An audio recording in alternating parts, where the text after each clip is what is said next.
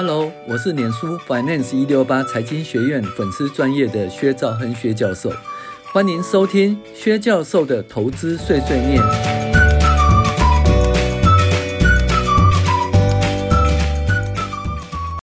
各位网友，大家好，我是薛兆亨薛教授。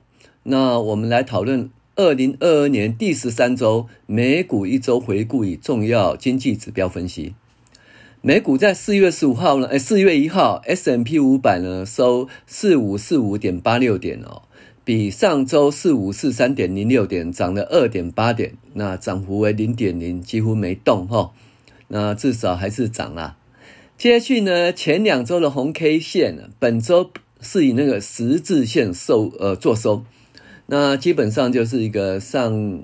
嗯，上涨的压力跟下跌的压力哦，在互相在那边呃拉扯，哦，最后是不涨不跌。那基本上是俄国及乌克兰的停火谈判呢，一下子又是有重大突破啦，一下子又是不乐观，所以呢，股市起起伏伏啦。那另外呢，就是本周出现期待已久的公债殖利率倒挂，两年期的公债殖利率高于十年期的公债殖利率。于是呢，本周下半周啊，股价就被影响到啦。但是，殖利率倒挂确实会导致景气衰退。然而，哦，它并不是一个准确的预测衰退时间的指标。因常呢，呃，因此呢，哦，通常不是出现那个殖利率倒挂后立刻就衰退。呃，有可能某未来某一段时间以后才衰退哦，可能是半年后呢，也可能是一两年后，所以不用立刻很担心哦。全部撤出股市。本周呢，呃，油价的部分，西德州原油呃跌到一百美元以下，那布兰特原油跌到一百零五元以下。那目前油价啊涨幅趋缓，那原因是美国释出大量的战备储油，同时拜登也支持美国国内的油气生产者大幅扩产。但是呢，俄罗斯是第三，是应该是三大石油生产国之一啦。这些扩产是否可以取代俄罗斯的产能，其实是有疑问的。俄罗斯要求卢布支付，用卢布用卢布支付原油及天然气的采购金额，是否为欧盟大国，尤其是那个德国哦所接受接受？大家拭目以待。欧盟国家哦，享受和平红利，失去戒备，大幅使用俄国的石油及天然气。那目前进退不得。如果断然斩断俄国的石油及天然气的供给，对民生及经济的影响很大。那我们看欧盟如何解决这个问题。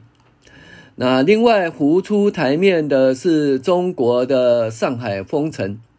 那这确实会影响中国的经济成长，同时也会影响台湾及美国科技厂的生产及销售。那这个部分短期以负面来看啊，四肢；长期呢，用两方面来评估，一个是生产面，一个是消费面。那生产面呢，对中国的依赖是否会顺利顺利移转？然后消费面呢，对中国的依赖啊。就是消费依赖，当然美国才是世界消费大国，但是不否认中国人口很多，也是消费很大的哈。那是否有其他国家可以取代，慢慢取代中国的市场？但是这两个都不是短期内有大幅变动了，仅能以趋势观察的角度来看。所以目前呢，中国上海的封城呢。其实对台湾哦，对美国，对全世界哦，也是有负面影响。那当然，影响最大的是中国的 GDP 呢，因为毕竟封城地方是在那个地方哈。那那经济生产全部都停摆哦。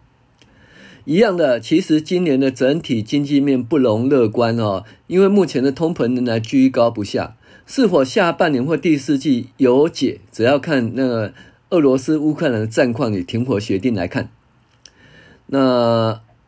因为我们都认为，当初认为说，因为去年的基期比较高，哦，到下半年，尤其第四季基期比较高，所以今年呢，第四季下半年或第四季呢，那个物价的基期呢，因为去年基期比较高，所以物价成长就会比较趋缓，哦，那当然是，那假设油价还不再涨上去啦，因为去年油价从四十块变八十块，嗯，涨了多少？一倍，然后八十块到一百二十块又涨了一点，也涨了百分之五十哈。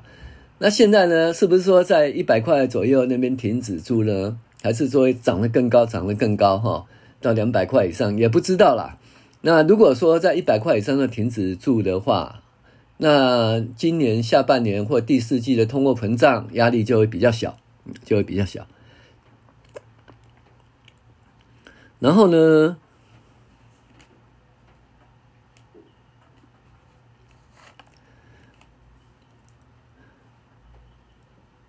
俄罗斯入侵乌克兰，导致俄罗斯的经济大幅衰退。但是也同时影响欧美的主要国家，哈，由于原物料取得不易，或者原物料大幅上涨，或者欧盟的石油与天然气危机，哦，都会影响经济的成长。那另外呢，中国的疫情再起，上海封城同样会影响中国的经济成长，但是也会影响台湾、美国及欧洲在中国的营收。制造面由于中美贸易战以来呢，全球化脱钩持续进行，短期内生产不顺及。呃，第一年的产品又不在，都会对世界的经济结构有所改变。那资金面呢，也是不乐观啦，因为美国 FED 的缩表及升息，哈，呃，这个不变，呃，不利股价的上涨。当然呢，会不会说到了呃第下半年或第四季呢，这个状况会趋缓或者就停止哈？我们再看看。那唯一对股市利多是来自于上市公司获利持续成长以及库藏股的实施。那前者呢，呃，是否会发生？其实要打问号啦。上市公司获利持续成长，其实景气如果不好，它可以成长很多吗？而且去年基期那么高，它成长率纵使成长，成长率也没有去年那么好哈。所以股市要上涨，没办法像去年一样。那后者的话，就是说库藏股的实施，那库藏股实施可以持续多久，也是问号了哈。那我们静观其变。本周的美国经济指标仍然是就就业状况不错啊，经济仍然成长，但是速度趋缓。那除非通膨被 FED 驯服哦，FED 的升息呃，嗯、可以在将那个十年期公债殖利率维持在百分之二到百分之三之间了哈。那如果说十年期公债殖利率呢大幅飙升，对股市绝对是负面的影响。那目前债市呢仍然以负面来看哈，以负面视之哦，至少上半年是这么看的，一整年以及未来也可能是负面的走势。呃，台股来看，三月三十一号公布了全体上市柜获利年增七十三趴，看来今年获利很难增加那么多哈，因为去年表现太好了。那既然那今年的获利，呃，可能没办法增加哈那么多，所以今年的股市涨幅应该是不如去年的哈。整体而言，就今年的股市的获利应该没办法像去年那么好。好，再我们分析一些重要经济指标。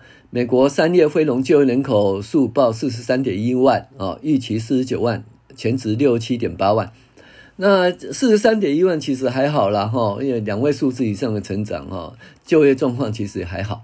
那所以呢，比较落后的指标像失业率啊，美国三月失业率报三点六趴，预期三点七趴啊，前值三点八趴，失业率持续下降哈，几乎这个位置已经是所谓充分就业了哈。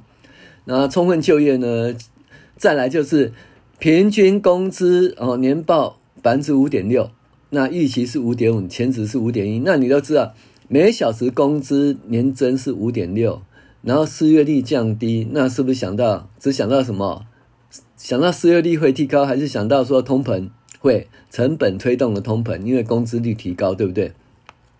所以呢，央行呢在那个失呃失业率哈并没有变化前，它一定会控制通膨的。控制通膨就是升息呀、啊，还有缩表哦，缩表。好。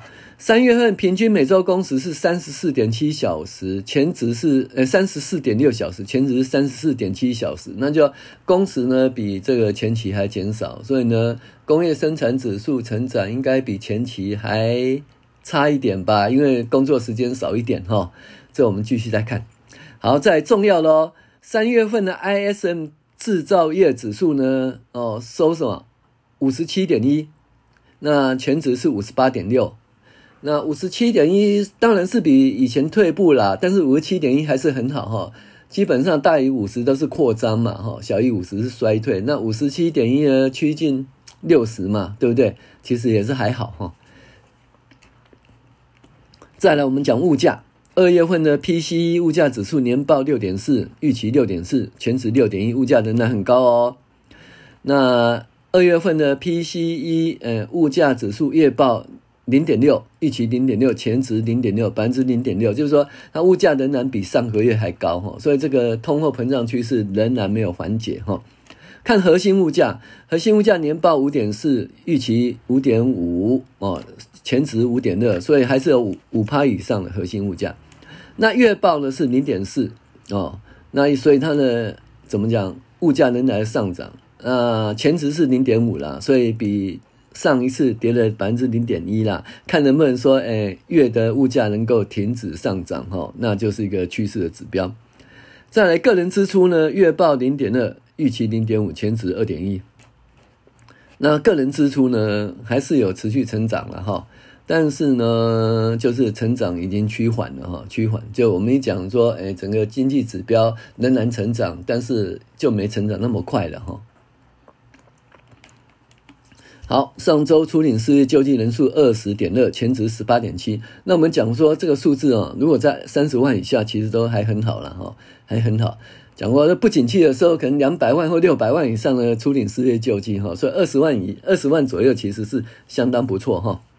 那在第四季第四季的 GDP 了哈，那最后确定是六点九，那前值是七啦，那所以呢比预期还降一点，降一点是什么呢？就消费者支出啦，它是变成是百分之二点五，前值是三点一，意思就是说。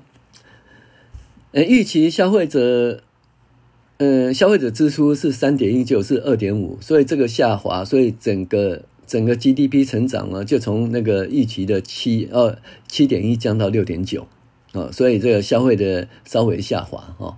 那这个从那个人支出也看得出来，那零售销售等它公布以后，应该也是看得出来。好，美国第四季核心嗯、物价指数季增率是百分之五，前值百分之五。所以它的物价指数呢都在五趴以上哈，这个东西还持续观察，应该目前是高物价的状况哈。那当然，消费者物价指数是七点九，那我们嗯这个月三月嗯这个月份公布三月份再来看哈。那美国三月的咨商会消费信心指数，就我讲 Conference Board 哈，而不是密西根大学哈。那一零七点二，预期一零七，前值一零五点七，你看，你看哦。人家 Conference Board 它的数字其实是成长，消费者信心指数是成长。那密西根大学的消费者信心指数大幅下降，那到了五十九。所以这两个走势南辕北辙哈，就只能挑一个看，或者用平均数来看好了。那因为我们不晓得未来哈会走哪一个走势，到底是长期的停滞性通膨，还是下半年通膨就控制住了？所以投资呃投资的方式，我们来建立五线谱，也就是说低买哈。低买，你要不要高卖？就看看你是不是存股还是赚价差，一定要低买，就对，不要追高。或者金字塔投资法哦，加三十六期定期定额投资法，就是分两笔钱呐、啊，因为你也不晓得它会不会再飙高，所以有一部分的钱做定期定额，有一部分的钱做低买或低买高卖哦，这是我们投资策略。我是薛兆亨薛教授，谢谢您的收听。